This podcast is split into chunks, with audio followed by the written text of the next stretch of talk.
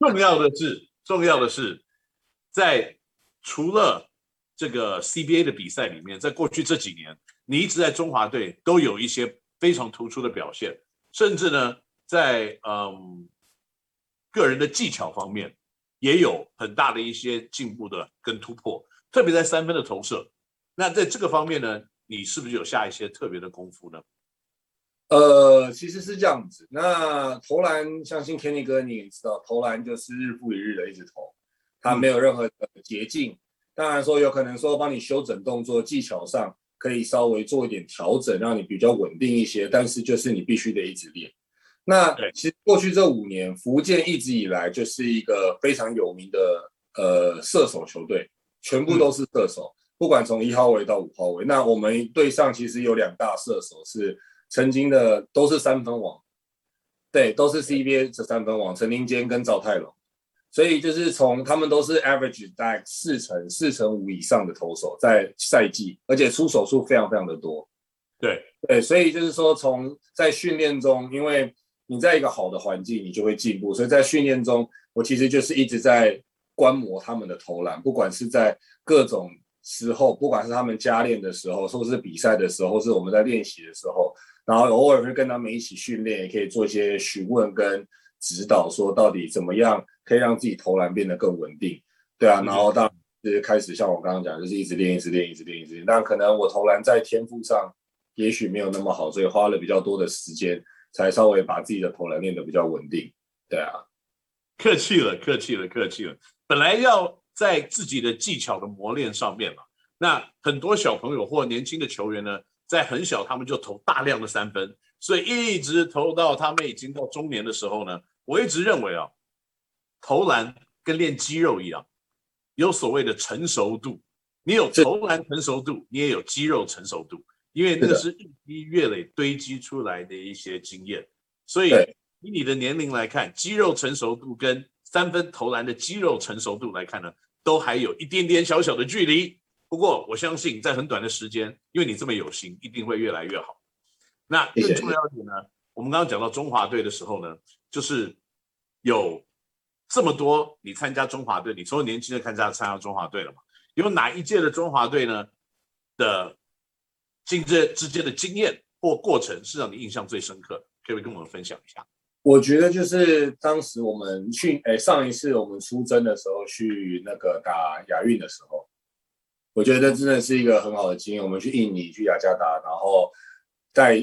就是说对手都很强，我们都知道我们的对手是谁，然后都当时也有大陆啊、菲律宾啊，就是各路好手。然后我们最后还有，然后最后当时又要，呃，我们又没有规划，所以我们当时全本土来这。作战的时候，然后打到了第四名。其实那那一次，在球员心态以及这是大家沟通的每一场每一场球，都是一个很好的回忆。嗯哼，嗯哼，对啊。所以像这样子的一个阵容，没有规划球员，那你觉得有规划球员跟没有规划球员打起来的差别最大在什么地方？其实就是第一个，我们为什么需要规划球员？当然就是说大家。各个国家都喜欢找就是美国球员啊，然后来规划之类的。那为什么？因为他们的天赋好，他们高，可能身体素质较好。那为什么要找他们的原因，就是说这些球员可以帮助球队进入另外一个层次，然后这些球员可以做到的事情可能会比我们还多，甚至可能说跳得比较高、比较准啊，什么比较强壮啊，各种各种原因。所以当你有规划的时候，就是在对方。会有一个很大的心理压力，就是哇，对方有一个虽是外籍球员啊，然后就是又能跑又能跳的时候，你是对他有一个很大的心理压力，对吧？就跟当时我们以前几年前我们有 Q 一样，就是在对方会造成一股压力，说哇，这个球队不是都是矮的，有一个高的在里面，然后又手又长，然后又会跳又聪明，这样子。像你看韩国那个 Relief，他帮他他不他不高，但他非常的强壮，而且他打球非常的聪明，所以。韩国队会一直喜欢用他这么多年的原因，对，所以多了一个像这样子的选手，的确可能可以吃掉很多有效时间、有效篮板、有效防守。那对，所以没有这样子的人的时候，你会发觉你自己在这几个方面的责任变得更更重大吗？那当然，那当然，就是说你今天当你面对到一个有规划球队的时候，你就变得说你要去扛这些人。那当然对我来说，我是稍微有些习惯了，因为毕竟去了美国也都是遇到这样的选手，所以就是说啊，你都遇到一样类似一样的人，那不是说他们不好，但是就是说他们能被规划到一个国家里面，一定是有一定自己的能力，对啊，对，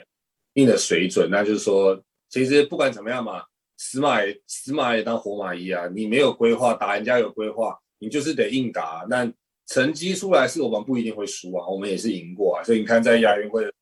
我们也赢过很多个国家，对啊，那也就是这个原因，就是人家也有规划，但是我们还是能赢。嗯哼，就是这种全力以赴、拼了再说这种精神嘛，对不对？对对，球是圆的嘛。啊，搞搞不好那天他落赛，然后肚子拉肚子没吃好，然后那台比赛说比不好，对不对？对，不过所以以你球员的角度来看啊，你觉得中华队如果要归顺杨绛的话，你觉得是什么样子的球员是最符合中华队的队队形呢？呃，你这样说好了，台湾的球风啊，因为我们比较矮，比较小只，我们两百公分真的不多，所以台湾的球风是属于小巧灵，就是比较快，然后打的反击、打快攻的速打非常的快，嗯，所以我们必须要的规划可能没办法找那种比较跑不太动、跑不动的，打大个比较吨位比较重的，对我们来说就不太适合，我们就会比较适合那种比较轻盈，然后愿意做防守，因为我们就是。篮板抓不到，然后防守在大个子的层面上我们会比较缺，那我们可能会需要说，呃，有同时有力量，然后又能做跑动，对，然后也可以策应，就能有力量能跑动也能策应，然后当然也要有得分能力，然后最后是呢肯做篮板跟做防守的。那我刚规划出来，可能就只有 LeBron James 合适了，其他都不合适了啊，人人都已经找到了，对不对？这已经一条龙的服务嘛。不但分析过了，然后人也帮你找到了，那现在只差我们，我去卖房、卖车子、卖房子来筹钱，帮中华队来找 LeBron。我觉我觉得可能卖房卖车都不够啊，可能要卖个卖个城市才够。我跟你说，这个我觉得这个可能可以请到 LeBron James 的儿子来了。你说 LeBron 啊？是三儿子。不过。我们刚刚知道，就是说，荣茂，你对于中华队的需求跟了这个了解跟需求呢，看起来是有一定评估的。所以我在这边也跟你分享一个，我们自己本身呢，在工程师球团里面，我们也有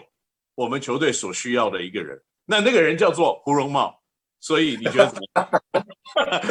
好了，不闹你了，不闹你了。不过今天呢，我们跟大家一起来跟荣茂聊篮球的时间过得非常的快。所以也到了最后要这个跟大家说再见的时候了。所以呢，也希望各位喜欢篮球的球迷们呢，可以每个礼拜呢一起定时来收看我们 Kenny NOW 星球。谢谢荣茂今天接受我的访问。谢谢 Kenny 哥，谢谢哥，生日快乐，谢谢，谢谢，